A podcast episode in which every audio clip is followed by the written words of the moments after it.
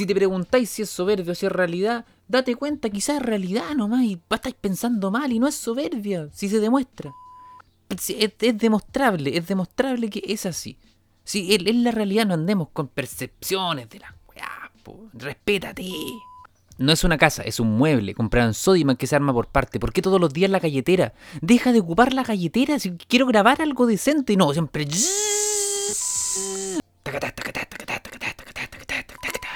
Estoy haciendo acupuntura. Bueno, me están haciendo acupuntura en realidad y estoy a tres sesiones de tirar un jame jame ja por la boca.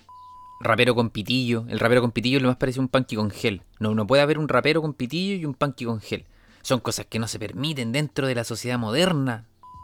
Cuando chico nunca quise comer curanto porque siempre eh, tenía miedo que me transformara en una persona alcohólica. Siempre decían, oye, ¿queréis comer curanto? Y me ofrecían y yo, no, no, no, porque después voy a ser alcohólico. Nunca he querido ser alcohólico. Hasta ayer.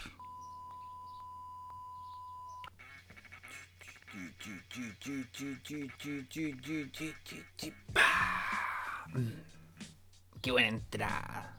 Me gusta esa base. Me gusta la base que está sonando de fondo. Me gusta, me gusta dan unas ganas de improvisar.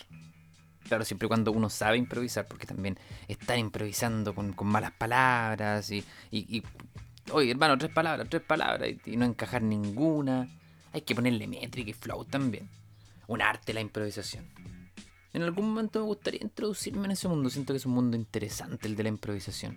Siento que es muy interesante la, capacidad de, ocupar las palabras rápidamente que tienen los improvisadores. De, hip hop me refiero a los freestyle. O sea, claro, también hay ramas de la improvisación, la improvisación teatral también, que, teatral, que también es muy, muy buena. Eh, hay mucha capacidad, mucha cualidad en, ello, pero no... La de los freestyle me, llama mucho más la atención porque la improvisación teatral tú mismo puedes ir dando los tiempos, pero acá estáis con una base de hip hop y estáis improvisando, freestyleando, tirando ideas que tienen que tener coherencia, cohesión, ritmo, flow. ¡Buah! Fantástico, una rapidez mental muy muy grande, así que un pequeño aplauso para la gente que improvisa y un pequeño apoyo, por ejemplo, a Certijo nos va a representar, va a representar a la nación en esto que es lo que es la Red Bull. No sé si es muy buena competencia para citar, pero la Red Bull está ahí en la, en la madre de todas las competencias, en la más antigua y se siguen desarrollando FMS toda la, toda la semanita. Si alguien es seguidor, manda un mensaje, conversemos del FMS. Conversemos. Yo conozco tan poca gente que le guste el freestyle, quiero conocer más gente que le guste el free. Si te gusta el free, háblame. Luchín López 1. Háblame a mi Instagram. A mí me gusta el free, me gusta mucho el freestyle. De antes, de mucho, mucho, mucho, mucho tiempo antes de que fuera moda también y toda esta cosa y que entraran todos los nuevitos. No, de antes. Vieja escuela. El rap. Mira, es tanto así que mi tesis tiene un apartado en la que yo, le dediqué mi tesis a mi familia, Chiste MC, mi exnovia. De las tres dedicaciones, una de todas la guardo mucho más presente en mi corazón. La de Chiste MC, claramente. Aunque claro, yo creo que si hubiera conocido eh, antes este camino de la comedia, quizás una parte de dedicación de esa tesis hubiera ido a uno de los grandes personajes que también me acompañó bastante en ese proceso de la primera tesis de licenciatura. Y que yo creo que este sujeto, no, no creo que haya una persona que haya influido tanto en la comedia y en la nueva comedia nacional como este sujeto. De muchas maneras. Queriendo hacerlo, sin querer hacerlo, como ejemplo, como referente, como el atrevido que lo hizo, el que demostró que se podía hacer o el que se atrevió cuando nadie se atrevía. Ah, el que dejó volar su imaginación y se transformó en un loco lindo. ¿Quién será aquel loco lindo del que estoy hablando? Piensa, busca, busca en tus referentes, busca quién puede ser. Medítalo, anda pensando, dale, dale, dale. 5, 4, 3, 2, 1. Abello. Exactamente, Abellín. Felipe Abello. Felipe Abello, oriundo de la zona del Biobío, estudiante de periodismo. ¿Ejerció o no ejerció? He ahí el cuestionamiento. Pero Abello es sin lugar a dudas uno de los referentes más grandes actual de la comedia en muchos. Y se nota. Lo que se nota. De hecho, bueno, vamos a ir pasando, vamos a ir revisando y vas a ir notando en este capítulo cómo hay hay destellos de Abello en muchos otros comediantes. Vas a ir pensando, decir, oh, eso lo vi en este tipo, lo vi en este otro. Y es porque la mano de Abello está sin querer. Es referente de muchos. Y ojo, que sea referente no es malo. Todo lo contrario, es un buen referente para muchas personas. Pero lo que nos vamos a centrar ahora en sí de Abello es Olmué. Eso es lo que vamos a revisar hoy. Festival de Olmué Felipe Abello. Felipe Abello, donde aquí eh, sucede algo importante. No, no es el festival el que lo catapulta. Ojo, dejen de darle tanta énfasis a los festivales como hoy. Es que este festival, en la tele le gusta mirarse el ombligo y decir es que este festival hizo que fuera conocido. Mentira, papá. Felipe Abello tiene una trayectoria detrás gigante. Es una cuestión. Es un monstruo de la comedia de hace mucho tiempo. Mira, con decirte. Felipe Abello andaba con un tipo vedeto entrevistando gente y el tipo le bailaba al lado. El Felipe Abello eh, cuando hacía un día de fama, cuando un, cerdo lo hizo en un día de fama, el niño araña, eh, tantos videos destacados que claro, ahora todos lo ven como, oh, era un genio. Y en ese momento no lo comprendían, ¿no? Cuando Abello se, lanzó a la piscina, cuando fue rey, y se lanzó a la piscina y después se sacó la, el short, la ropa interior y quedó desnudo en la piscina. Y muchas cosas más que eran parte de, esa locura de Abello y de ese Abello también que, ojo, hay un Abello antes y un Abello después que él mismo juega a renegar con eso, pero ¿cuál es el verdadero Abello? ¿Qué era lo que pensaba de verdad Abello? ¿Lo pensaba? ¿No lo pensaba? Hay tantas dudas en este personaje. De hecho, yo he conversado con personas muy cercanas a Abello y le he preguntado que, como que, quién es Abello en realidad. Y su respuesta ha sido, es Abello. Eh, no, hay como una explicación, como que no, no, sé qué, qué, es en realidad, pero es Abello. Si hay alguien que, lo conozca a mayor profundidad, por favor, déjame un DM y cuéntame. ¿Qué es lo que has visto de Abello? Pero ahora que nos vamos a centrar en esto que es la rutina de Olmué, eh, vamos viéndola y desmenuzándola parte por parte. Vamos desde el inicio. Ya tenemos claro que Abello es un gran personaje, llega con, grandes dotes y grandes armas al escenario, pero llega con un personaje un tanto extraño a lo que a muchos tenía acostumbrados. De hecho, hay mucha fanaticada de Abello que es como, ay, Abello se puso fome. No, Abello me gustaba más en Tierra 2 cuando atacaba a los poderosos, Matías del Río y Jean-Philippe Creton y todas las cosas que y coqueto y la perra laica y todas las cosas de Tierra 2 de su tiempo. Y hay otros que dicen, no, es mucho mejor este Abello, el otro era un personaje desagradable, estaba en SQP y molestaba cada rato, no me gustaba, me gusta más este Abello. Hay esas divisiones, pero hay algunos que siguen la carrera de Abello desde el inicio hasta lo que está haciendo ahora. Y este personaje un tanto distinto que es como, a ver, el papel bufonesco del tontito tierno. Está muy bien trabajado por Abello y eso es lo que plantea en este show. Es como un papel bufonesco. De hecho, hay una parte muy eh, específico donde la alcaldesa mueve la cabeza como una mamá que ve a su hijo hacer como una tonterita linda. Y es como, ay, Abello. Así como, lo que dijo el niño. Y ese es el personaje con el que juega eh, Felipe Abello durante toda su, su presentación en Olmué juega con ese personaje, como de el tontito tierno que está haciendo bufonadas. Y es en base a este mismo personaje que va desarrollando que él comienza con un aplauso cerrado. Se sube al escenario y comienza con un aplauso cerrado. O sea, el público ya estaba en el bolsillo. Eso le permite jugar mucho, mucho con los tiempos, con los chistes, con lo que quiera decir. Porque el público ya lo tiene en el bolsillo. Entonces, ya partir con un aplauso así de cerrado significa que la gente igual te está viendo, que quiere verte, ¿cachai? Entonces, muy importante. Lo otro importante es que el chiste en la presentación. Qué importante eso. El primer minuto tiene risas inmediatas. O sea, claro, viene con todas estas armas que hablábamos detrás, pero también el tipo te lanza el chiste al tiro. Soy de eh, eh, soy, Felipe Abello, estoy en la universidad.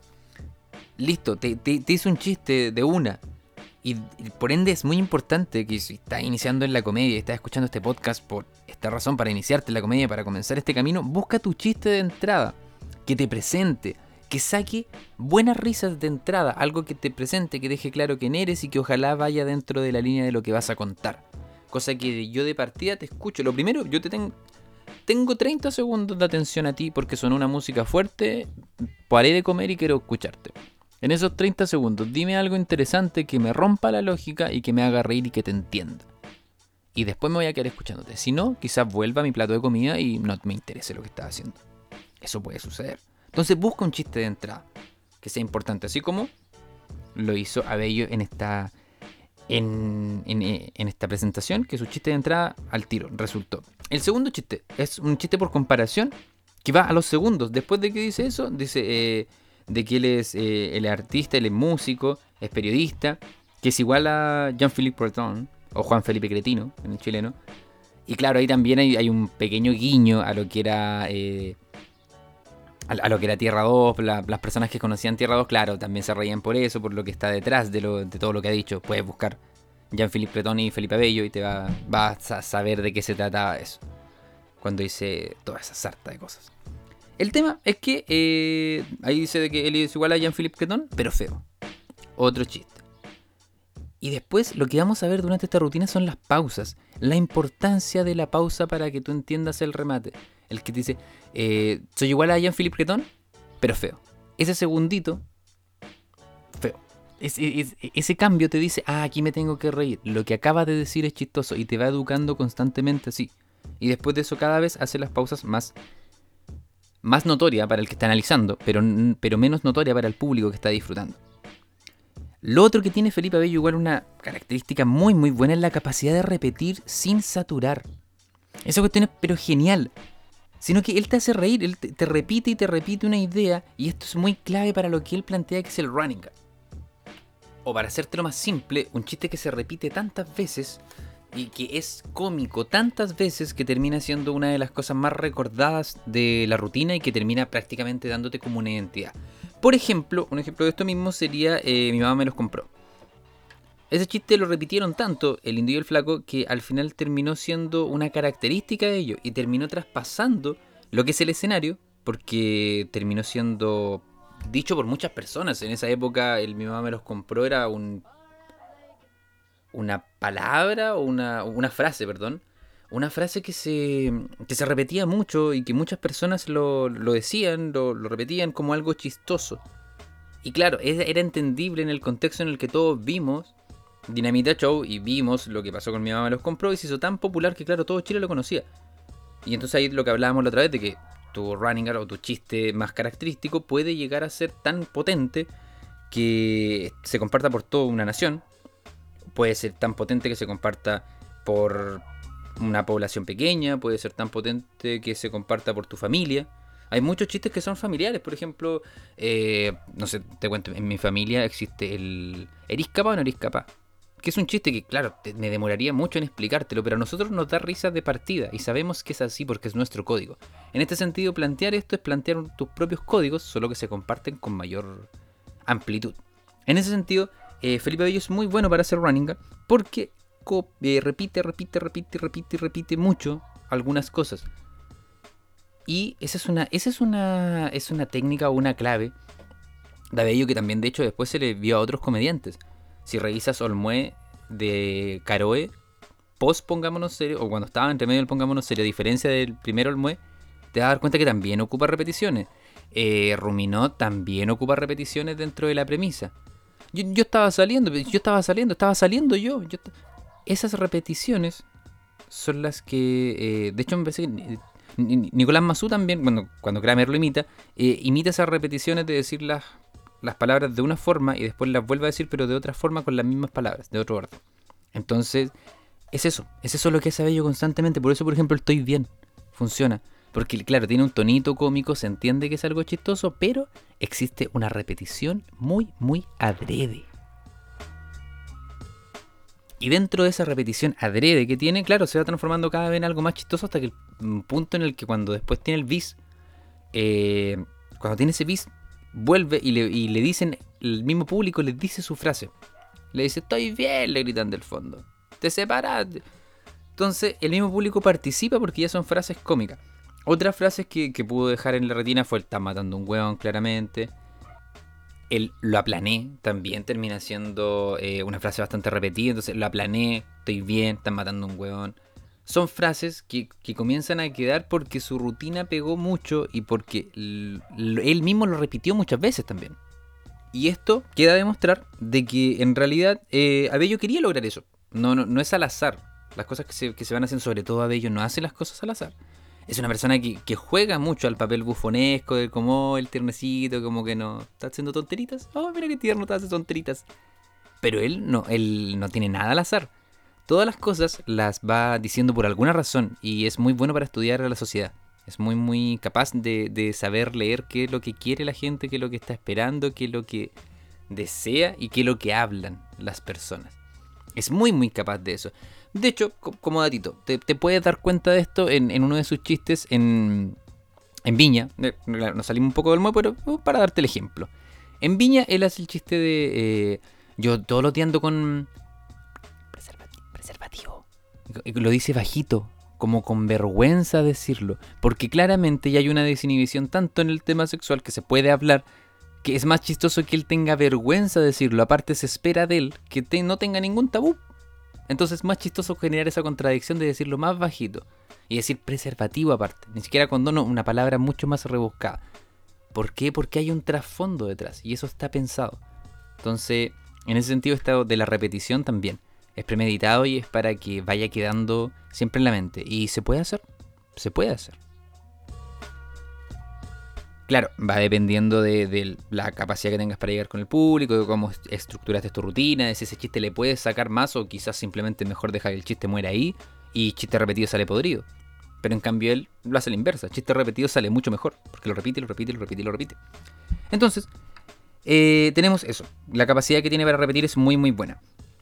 Eh, lo otro, eh, otra genialidad que tuvo fue la del boomerang, una genialidad muy muy grande cuando hace lo del boomerang, pero con el acting de, su mismo cuerpo, que dice que la niña sacan fotos de tal manera, después se saca otra y empieza a repetir el mismo, a repetir como haciendo un boomerang, pero en vivo. Entonces fue, fue muy muy chistoso y solamente la, misma repetición, pero ahora física, produjo que, ese chiste estuviera muy muy bueno, muy muy bueno. Lo otro que, tuvo eh, en especial, aquí hay un punto. Hizo un chiste clasiquísimo pero claro, también eh, Felipe Abello tiene una cierta dualidad que le permite eh, simpatizar a gran variedad de público. A la vez molestar a gran variedad de público, pero nunca pasa desapercibido en sí lo que hace y lo que plantea. Por ende, por eso también eh, repercute tanto, como te decía recién, en lo que es como la nueva camada de comediantes, que muchos lo toman como ejemplo, como referente, o, o simplemente ahí existe como una cierta idolatría para algunos, que también ya es demasiado. Pero dentro de esto también existe otro punto, que es que te pregunto, Felipe Bello, de cierta parte, eh, puede ser la persona más... Eh, es la persona menos funada de la vida, pero a la vez puede ser la persona más funada de la vida por los dichos que tuvo antes. Si tú buscas Tierra 2 y escuchas un poco lo que planteaba Bello, es pero brutal son unos dichos brutales. Y, no, estamos hablando de los 90, así como, no, es que su humor era de los 90. No, te estoy hablando de hace muy poco tiempo. Entonces, ahí está la pregunta: ¿cómo un personaje llega a ser tan querido que eh, puede jugar con esa dualidad? Es muy interesante el caso Abello. El caso Avellana. Y dentro de este mismo juego, eh, él hace un chiste, pero clasiquísimo, clasiquísimo el tema de que no, eh, yo, soy, yo soy mejor en la cama, mi señora me dijo que yo soy mejor. Y mucho, lo repite mucho. Hay, por ejemplo, otra vez el tema de la repetición. Y dice eh, que él es el mejor en la cama y que el mejor de todo el condominio. Y ese es un chiste clásico, es un chiste muy, muy clásico. De hecho, no me puedo acordar quién fue el que lo dijo, pero es. Es un chiste que cuentan todo, todos los papás, todo, toda la gente había por haber de, de la generación de los 90 con ese humor. Entonces, pero todos se rían una carcajada igualmente, a pesar de ser un chiste clásico. Entonces es, vuelvo a decir, es muy, muy, muy interesante esto de, de Abello. ¿Y, y, cómo hace Abello para que todo esto vaya pasando piola? Y es la cantidad de frases cómicas por relato. Es muy, muy buen equilibrado para ir poniendo frases cómicas que te hacen reír, entonces no, no se nota la estructura. Pareciera que no tuviera ninguna estructura, pareciera que él solamente estuviera conversando y que estuviera todo muy relajado, pero hay estructura detrás de lo que está haciendo. El único punto es que no eres capaz de notarlo porque puso muchas frases cómicas entre medio. Entonces con eso pasa mucho más piola como una conversación. Entonces logra ese equilibrio entre la simpleza del chiste, que todos lo pueden entender, y la transversalidad, y la genialidad que está detrás de poder crear ese chiste y la profundidad de lo que te quiere decir. Que puede tener muchas más lecturas que una sola. Por ejemplo, con el chiste de lo del el chiste clásico de soy el mejor del condominio, para muchos puede ser tomado como una crítica a ese humor y una burla, para otros puede ser de que está citando de verdad a ese tipo de comedia. Entonces ahí donde está esa lo de generar una cierta dicotomía entre muchas personas, lo de generar contrapuntos, pero a la vez ser entendido por todos porque es muy simple. Y luego de eso, ¿qué es lo que pasa? Para entender un poquito esto que te digo de la repetición, para que quede claro. Abello repite, de, repite la mayor cantidad de veces, normalmente, lo que hace es repetir tres veces una frase. La primera vez lo dice normal. La segunda vez lo dice, pero le agrega algo cómico extra. Y la tercera vez, normalmente, es para continuar con el relato. Por ejemplo, yo era bueno en la cama. Yo era bueno en la cama, ella me lo decía. Primero yo era bueno en la cama, la frase. Después, yo era bueno en la cama, ella me lo decía, algo cómico. Y después de eso viene la hora. Yo era bueno en la cama, ella me lo decía. Era el mejor de todo el condominio. Y eso te da para seguir con otro relato. Y así muchas veces, sobre todo cuando mete entre medio sus frases, es para decirle nuevamente algo cómico y luego viene eh, la continuación del relato. Entonces eso es muy interesante, él va creando normalmente toda su rutina de esa manera. Y llegamos al punto de la genialidad del, del tan matando un weón, el Carl Forward. La genialidad del Carl Forward. De poder... Eh, él lo que hizo, para explicarte en ese instante, ¿qué es lo que hizo él? Normalmente tú lo que haces es ocultar el remate. Tú no quieres que se sepa el remate. Entonces, tú lo que haces es llevar la premisa, contarla, de repente alargarla, de repente eh, cortarla un poco más, pero que no se note el remate porque al tener el factor sorpresa es mucho más chistoso. ¿Qué lo que hizo él aquí? Él le quitó el factor sorpresa. Pero ¿cómo quitas el factor sorpresa para que siga siendo sorpresa, valga la redundancia, y a la vez que sea chistoso? Y eso él lo logró diciendo, estás matando un huevo muchas veces, antes, con un cierto tono característico. Luego de eso, eh, todo el trabajo que estuvo detrás fue, primero, eh, estar diciéndolo, decirlo dos veces. La tercera vez, dijo que era una sinopsis. O sea, dijo que algo iba a pasar con esa frase, por ende la dejó ahí, en el aire. Ya estaba en el aire como una tontera. Era chistoso porque era una tontera. Después de eso la dejó, pero ah, algo iba a pasar. Le puso latencia. Ya, algo va a pasar con esta frase. Posterior a eso, ¿qué es lo que sucede? Que él la dice unos segundos antes.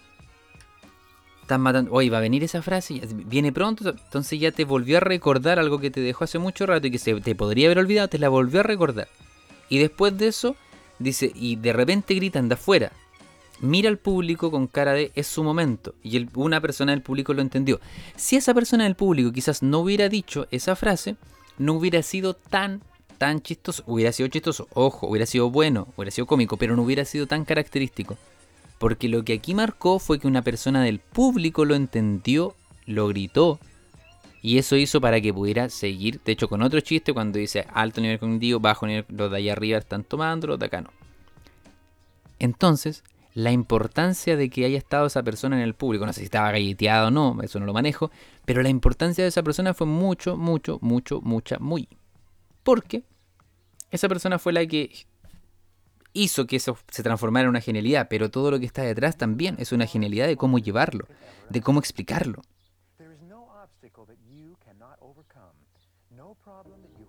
Me gusta esa vocecita que va, hablando en este instante, en esta parte de la base. Mm. Háblele, amigo, de su momento. Y todo esto conforma el chiste de están matando un weón. Que de hecho después te das cuenta que el remate tampoco era tan tan fuerte, sino que era la misma repetición que estaba diciendo antes, un ambiente hostil, ambiente hostil, ambiente hostil, normalmente. Y era, era. Pero lo importante es que alguien le dijo del público eso, que alguien respondió, que alguien participó. Pero él lo llevó para que eso sucediera. Entonces ahí está la genialidad igual del comediante, que llevó y forzó la situación a que sucediera y, te mostró el remate antes, pero aún así te fue chistoso, porque tuvo un factor sorpresa igual. El factor sorpresa no se perdió, se perdió la frase remate, pero la sorpresa no se perdió porque no sabía dónde iba, hasta el momento que lo dijeron. Entonces, se mantiene la sorpresa en el chiste como necesaria. Siempre tiene que haber algo sorpresivo y algo distinto. Si dices lo que todos están diciendo, sigue siendo una premisa. Me gustan los pantalones azules, porque los verdes me quedan mal no hay sorpresa. Me gustan los pantalones azules porque algo tuvo que haber pasado, algo más allá. Busca otra forma de decirlo que sea más potente y más sorpresiva. Otra acción muy, muy importante eh, de Abello son las palabras cómicas. Existen palabras que por naturaleza son cómicas porque tienen cierta estructura, cierta forma y generan risa automática. Por ejemplo, cuando dice Romero, que, su compañero se llame Romero, es Romero, R, R, doble R, palabra cómica por naturaleza. La grapa, y él dice, eh, nosotros tomamos en grapa, en grapa. La GR y la pronunciación también da a que sea una palabra por antonomasia cómica. Cuando dice sodomizado, la repetición de ese sodomizado. De hecho, por ejemplo, nosotros en Chihuahua ocupamos una, frase que a Veloso le costaba mucho decirla, que era su suculento su suculento pajar. Y eso era chistoso. Claro, no era la gran genialidad, obviamente, tampoco esto de sodomizado es una gran genialidad, pero sí genera descansos cómicos importantes dentro del, relato. Que como te decía anteriormente, Abello dice relato muy largo, pero le, aplica frases que pasarían a ser como descansos cómicos. Estas palabras también son descansos cómicos porque sodomizado, ¿sabes siquiera lo que es sodomizado? Pero te reíste. Hubieron muchas personas que yo estoy seguro que no tenían ni idea, ni siquiera el día de hoy saben lo que es sodomizado. Pero yo estaba sodomizado bajo ocho frazadas. Y ese estaba sodomizado te lleva al tiro a reírte por la SS tan junta. Otra acción eh, que realiza mucho Abello en esta rutina es repetir sus mismos chistes, pero sin sentido. De repente lo, lo introduce sin sentido porque ya como fueron chistosos los puede volver a ocupar y ya te introdujo dentro del mundo. Entonces, listo, eh, si estás dentro de su mundo, lo que te vaya diciendo te va a parecer cómico porque se transformó en lo que todo comediante debería transformarse, que es en el amigo chistoso. Hay muchas formas, no significa que tengas que ser un Tony constantemente. Pero existen, por ejemplo, los amigos chistosos sarcásticos, que son un poco más serios. Existen los amigos chistosos más críticos, que también son un poco más serios. Existen los amigos chistosos más Tony. Los amigos chistosos más de, de, las tonteras que hacen, o cómo gesticulan, lo que dicen, la historia, entonces, pero siempre te da risa el amigo chistoso y el que tú ya consideras como amigo chistoso y que te cae bien. Y Abello logra eso rápidamente porque le cae bien a la gente actualmente. Y porque aparte de eso eh, tiene buenos chistes. Entonces logra ser un personaje muy simpático para las personas, con lo cual puede también jugar mucho con lo que quiera decir y volver a repetirlo las veces que quiera porque se le, se le va a perdonar entre comillas. Cosa que, por ejemplo, otra persona, si te cayera mal, te molestaría que te estuviera diciendo todo el rato lo mismo. Pero él ya te cae bien. Entonces genera ese ambiente. Dentro de esto mismo caer bien que tiene, eh, cuando hace la, interacción con el público, es muy, muy importante. Tres cosas que hace. Primero, característica cada uno que lo haga especial. Y recalcarla cada personaje tenía una característica en especial. Uno era el más serio, el otro era el que no se podía quedar serio y que estaba todo el rato riendo y le, jugó mucho con esa característica. El otro era el que, al que se joteaba y el de más allá era el que tenía un aspecto que menos se esperaban cosas, que era como un aspecto más desprolijo por parte de él. Entonces jugó con cada característica, le buscó una característica a cada uno y la recalcó constantemente. Lo otro importante era el grito de director, enojado y enamorado de otro. Con uno estaba muy molesto y con el otro estaba muy enamorado. A uno casi se lo joteaba y al otro era, ¡ay, pero ¿por qué no haces esto? Y le gritaba. Entonces, esa contradicción de director que está dirigiendo, valga la redundancia, esto, también generaba mucha, mucha comedia. Y lo otro, claro, la comedia física y el entregar protagonismo a cada uno sin perder el control. Esa es la técnica de esos tres. De la interacción que tuvo, eso fue la técnica principal una característica cada uno que lo haga especial. El grito de director enojado y enamorado. Y la comedia física y el entregarle protagonismo a cada uno. Refútamelo, papá. Refútamelo. Es esa lo que genera todo ese ambiente cómico. Y que eso, toda esa, parte sea tan recordada, sea tan buena, es porque está armada de esa manera. claro, lo que dice, cómo lo va diciendo, cómo se va moviendo y todo lo que va sucediendo es parte de una pseudo impro, pero está basado en eso. Esas características tienen que estar. Porque eso genera comedia. Eso genera risa. Y, como bien lo hemos estado viendo, Felipe Abello lo sabe. Sabe lo que te va a hacer reír y te lo dice exactamente lo que quieres escuchar. Lo sabe, lo sabe. Entonces, resumiendo todo esto y todo lo que ha sido el análisis de Felipe Abello en Olmué, papá, si quieres hacer comedia, escúchate esto. Si conoces a alguien que, esté iniciando en la comedia, que quiera hacer comedia, que sienta que tiene las habilidades, escúchate esto. Cacha cómo trabaja el, el gigante. Cacha cómo trabaja el grande, cacha las técnicas que va ocupando. No te vayas a poner a contar el mismo chiste de la planet. No hay a estar contando la misma. No, no hay a estar diciendo. están matando a un weón. No, porque eso le sale bien a Felipe Abello y le sale bien a eh, el corriente con Chalí, Salo Reyes, que es el de verdad el que, de hecho, no, sé si sabes, quizás te estoy tirando el datito que nunca supiste, que eso no es una frase de él, sino que esa frase es sacada de un video que a Abello le causaba mucha risa, eh, que es el, el, el video de, mm, del imitador de, de Salo Reyes con Salo Reyes, donde va, el imitador de Salo Reyes y le dice, oye, pero si te llevé una torta, no me abriste la puerta la cuestión y todo. Y el Salo Reyes le dice, pero ¿cómo voy a entrar? Si, afuera, de la casa, voy llegando a la casa y hay un tipo que dice, están matando un hueón. Pero ¿cómo, te, estoy llegando a la casa y hay un tipo que me grita, están matando un hueón. Pero ¿cómo voy a llegar ahí? Coqueado, además no poder, Salo Reyes, claramente. Están matando, y rápido, rápido, te están matando un hueón.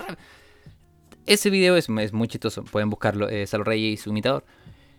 De ahí sale la frase, están matando un hueón sale de esa, de esa conversación que tuvo Salo Reyes con su imitador y claro, después ellos lo lleva y lo introducen dentro de este chiste. Entonces, como te digo, eh, sabe, sabe lo que te va a hacer reír y sabe lo que te, te puede causar gracia. Entonces, lo utiliza para sí. Y como te digo, resumiendo, entonces esto, ya que te vuelvo a decir, si tienes algún amigo, dile, escucha esto, escucha esto. Aquí te va el resumen. Si quieres mandar esta parte, ¿no? Así como ya, dale, escucha esta parte. Y después, si le interesa, devuelves para atrás y escuchas todo el podcastito. Primero, Abello parte con un aplauso cerrado del público. Tiene el, público en el bolsillo. Lo importante del chiste de presentación. Abello te dice, el, primer chiste que te lo dice, te lo dice antes del primer minuto. Te hace reír antes del primer minuto. Por ende, te dice, hola, yo soy bueno, te voy a hacer reír. Rápidamente te lo demuestro. Esto es. No tengo para qué dar tanta vuelta al tiro, te hago reír. Chiste de entrada. Busca tu chiste de entrada, es muy, muy necesario.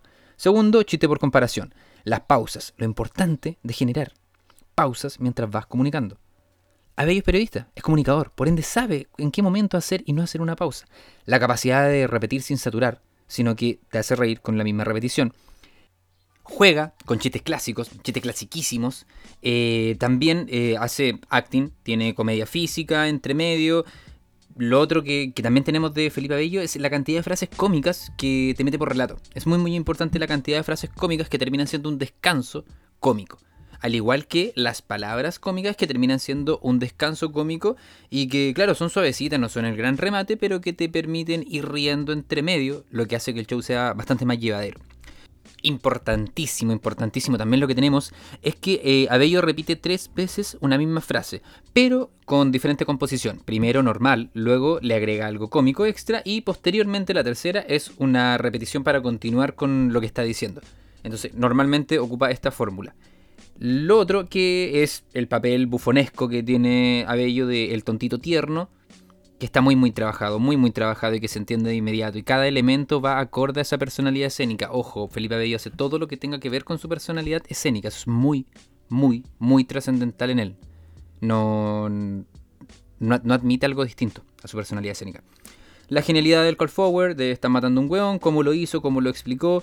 Y eh, repetir los chistes sin sentido entre medio y finalmente, claro, lo que hace con el público que tiene tres componentes básicos, le da una característica a cada uno y lo, hace especial, el grito del director enojado y, enamorado y la comedia física y la entrega de protagonismo a cada sujeto.